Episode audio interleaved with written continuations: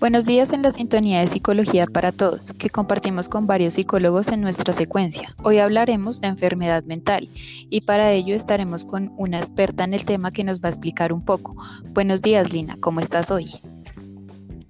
Muy buenos días, Paula. Muy bien. Hoy hablaremos de enfermedad mental, como lo dices tú, pero nos vamos a enfocar en cuatro preguntas como tal y así miraremos un poco eh, en la historia para ir desarrollando el tema. Claro está, tú me vas a ayudar respondiendo este tipo de preguntas.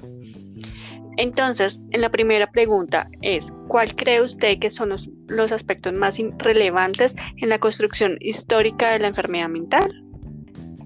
Correcto, entonces, según un autor llamado Foucault, se enfoca en un capítulo sobre este tema, pues él decía que el tiempo de la Edad Media se consideraba el loco como poseído. Este loco en la Edad Media y en el Renacimiento es un enfermo ignorado por las breves explicaciones de la red religiosa y la magia. La locura abarcaba un amplio campo, pero sin apoyo médico. Tenemos que tener en cuenta que en el Renacimiento se comienzan a abrir establecimientos para los locos y se empezaron a someter a tratamientos médicos libres. Con razón, en el siglo XVII hubo algún cambio para estos lugares. Entonces abren más establecimientos y casas, eh, no solo en este tipo de personas, sino también para los diferentes individuos que no la sociedad. Como tú dices, según el autor, los locos tienen algo particular y es que si no están privados de la libertad, entonces son un peligro para la sociedad y para su familia. Y se culpabiliza y se infantiliza al loco con amenazas, castigos, privaciones alimenticias, humillaciones. Esto hace que las personas se sientan culpables.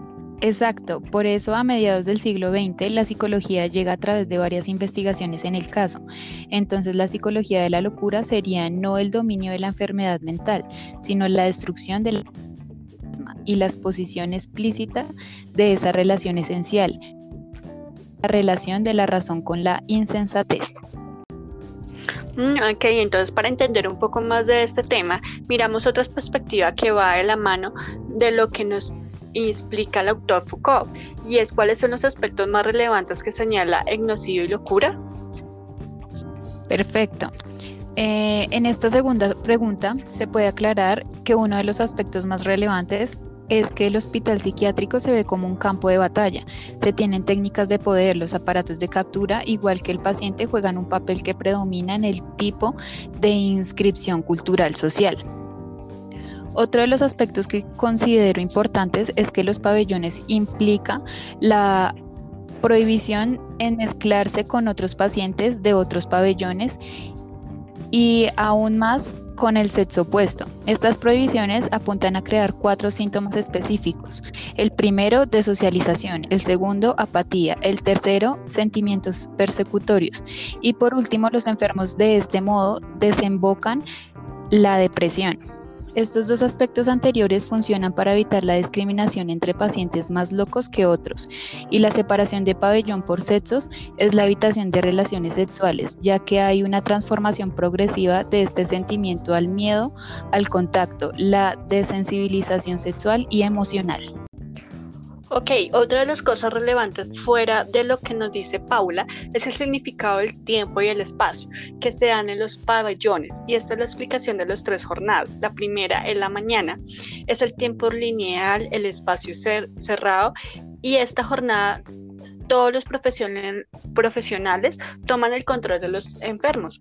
La segunda es la tarde. El hospital es toda la historia cultural, los mitos, sueños, los sentimientos de una sola exposición, o sea, vuelven las alucinaciones y el delirio te permite crear un espacio múltiple y un tiempo mágico. Y la tercera es la noche. Los sueños tienen cabida por el tipo de pesadillas que tienen y las historias de miedo y los fantasmas. Mm, un poco impactante estas tres jornadas, Lina. Otro punto que se nombra y me parece interesante es que los pacientes se les llama los irrecuperables ya que son consideran imposibles a la hora de salir de su locura. Este punto es muy interesante ya que como vemos para los psiquiatras el loco es un desposeído de la razón, por lo tanto es un ser sin cultura, sin capacidad de amar ni sentir, con una pérdida de control del acto, con conductas bizarras que son peligrosos para los demás y ellos mismos.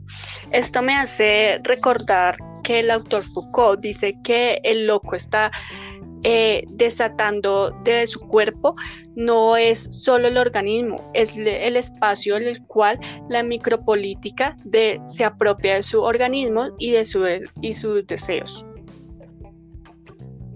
Correcto. Tengo que hacer una observación y es que con lo que dices, el psiquiatra tiene completamente el control del cuerpo del paciente. En pocas palabras, y esto me hace recordar que en los pabellones se encuentran tres tipos de cuerpos. El primero es el cuerpo inscrito por occidentes, cuerpos descodificados de orden capitalista o precapitalista, inmersos en la historia y culturas presentes o pasadas del occidente. El segundo, los cuerpos mestizos, más urbanizados, cuerpos fragmentados de los encuentros interculturales. Y el tercero son los campesinos y obreros. La expresión en el hospital de estos sujetos es más de carácter de lucha cultural.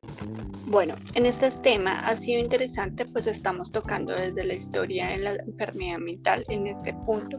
¿Te parece explicar la relación y los planteamientos de las dos preguntas anteriores en el contexto de constitución histórica de la enfermedad y en el contexto de etnocidio y la locura? Así es, Lina. Iniciaremos entonces con la primera imagen. Entonces, la relación con la primera imagen y en Nocivo y Locura lo asociamos con la última jornada que es en horas de la noche, ya que las habitaciones del manicomio se transformaban en un hábitat de espíritus maléficos para mortificarlos en el desvelo o en la pesadilla interminable de la agonía. En relación con la primera imagen y la construcción histórica de la enfermedad mental, el loco había sido considerado como un poseído y todas las historias de la psiquiatría anteriores a este momento ha querido mostrar que el loco de la Edad Media del Renacimiento, ignorado, atrapado dentro de la cerrada red de significados religiosas y mágicas. Listo. En la segunda en y Locura lo asociamos con la, segunda jornada, que es la hora de la tarde, en la cual se conoce todas las historias, todas las culturas, todas las geologías, todos los sueños, mitos, los deseos y los sentimientos. El manicomio permite crear un espacio múltiple y el tiempo mágico, donde el paciente adopta el hospital a su propia visión del mundo y con este proceder afirma su entidad y emociones.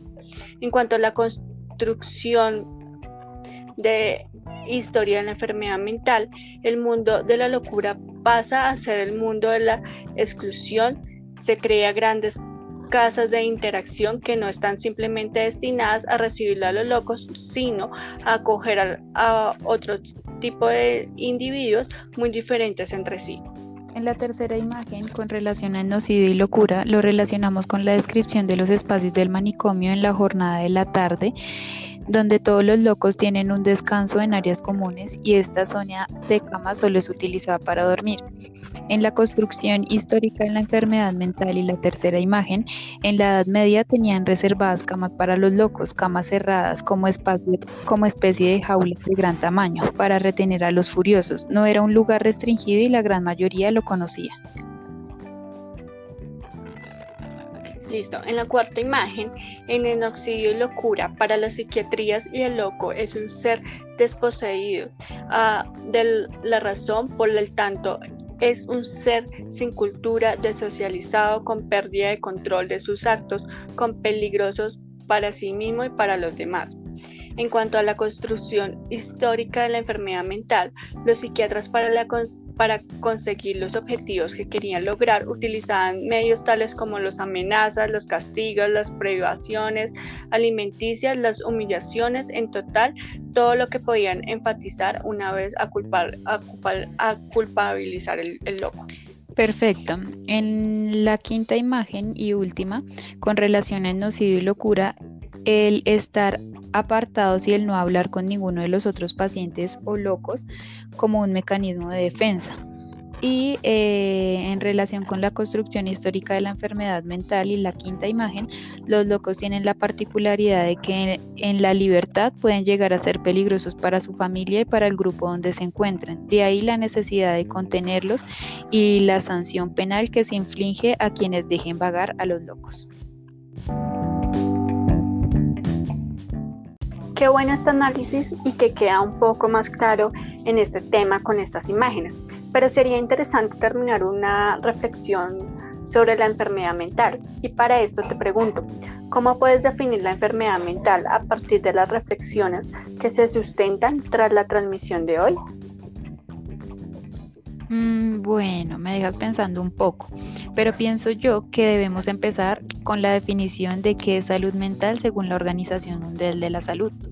Se define como un estado de bienestar en el cual el individuo es consciente de sus propias capacidades, puede afrontar las tensiones normales de la vida, puede trabajar de forma productiva y fructífera y es capaz de hacer una contribución a su comunidad. Con base a esto, la enfermedad mental, como vemos, puede tener diferentes significados en varios contextos, pero esta palabra es muy compleja para definir como tal, porque ingresa varias patologías difíciles de tratar y otras muy leves, pero en general el individuo es consciente de sus capacidades. Pero acá viene una de las inquietudes y es tan difícil tratar y entender la importancia de las enfermedades mentales para ser tratado como un extraño ante una sociedad o ser tratado como un, todo menos como un ser humano que se siente y que tiene la capacidad de tomar sus propias decisiones a pesar de su estado mental? Sí, claro, entiendo tu pregunta. Pues como lo mencionamos anteriormente, si la enfermedad mental, en la mayoría de los casos la persona es consciente de sus propias capacidades. Uno nos, uno, nos acostumbramos a nombrarlos y tratarlos como locos, pues para la sociedad y en nuestra cultura se muestran que esos locos tienen culpa por algo que hicieron antes de que se les presentara la enfermedad. Y dos, la sociedad colombiana no está preparada para tratar estos individuos que sufren de alguna patología y tratarlo como debería ser, persona común, sin limitaciones, sin encerrarlos o, en otros casos más frecuentes, excluyéndolos. Qué buen programa el de hoy. Queda claro un poco más este tema de enfermedad mental. Bueno, audiencia, espero que les gustara esta interesante charla. En otra sesión hablaremos más abiertamente de este tema porque quedan muchas cosas a la deriva. Esperamos esta conversación sea agradable para nuestros oyentes y colegas. Muchas gracias Paula por invitarme a tu programa y gracias a todos por escucharnos.